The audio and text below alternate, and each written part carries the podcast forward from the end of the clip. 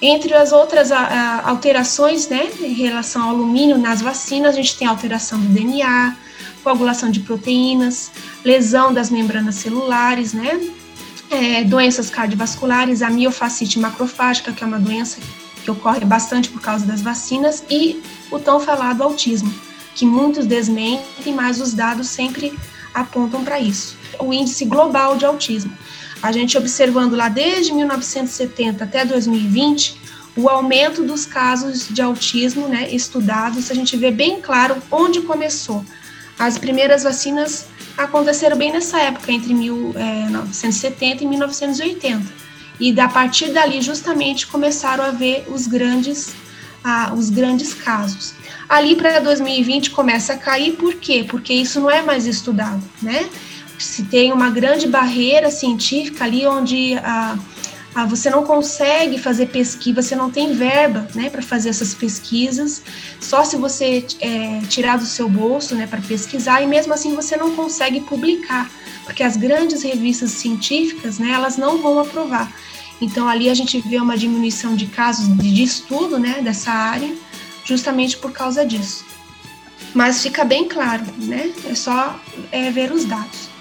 Outras substâncias que a gente encontra nas vacinas tem o formol, que ele é cancerígeno, o polissorbato 80, que ele causa esterilidade, a gelatina, né, que vem do porco e causa ali reações anafiláticas, alergia na pessoa.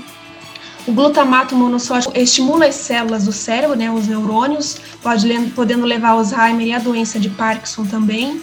E outras substâncias, né, como cloreto de benzotônio, fibroblastos, diploides de pulmões humanos, soro fetal bovino, células embrionárias de pintainhos, células inativas de rim símio, soro de bezerro, fluidos de embalsamento, albumina bovina e antibióticos.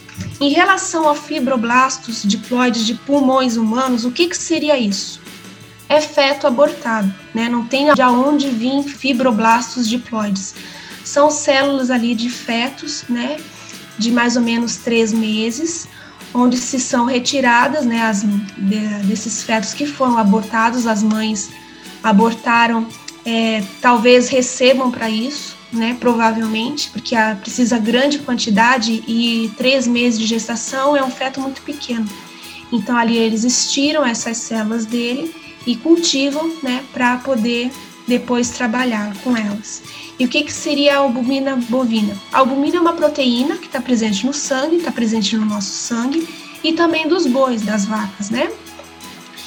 O que que acontece? Né? A, a, albumina nossa e a albumina do boi tem uma diferença, elas não são iguais. A gente tem a albumina bovina, né? Ela tem uma, uma forma e a albumina humana tem outra forma. Tem umas diferenças ali morfológicas, moleculares, né? E o que que isso vai acarretar? Na resposta imune. Então, o nosso corpo vai é, começar a produzir anticorpos contra essa albumina, né? Porque ele vê que não é normal, aquilo ali não é nosso. Ele tu injetou uma coisa do boi dentro de ti, aquilo ali não está normal. Então, ele começa a, a responder contra aquilo ali. E no responder esses anticorpos por albumina ser parecida com a nossa, ele pode se grudar na nossa e causar uma doença ali muito séria, né? Então, esse também é um exemplo de doenças autoimunes que podem ocorrer, é uma resposta imune contra nós mesmos. Saiba mais pelo site do Corpus Iuris, www.corpusiuris.org. O conhecimento da verdade.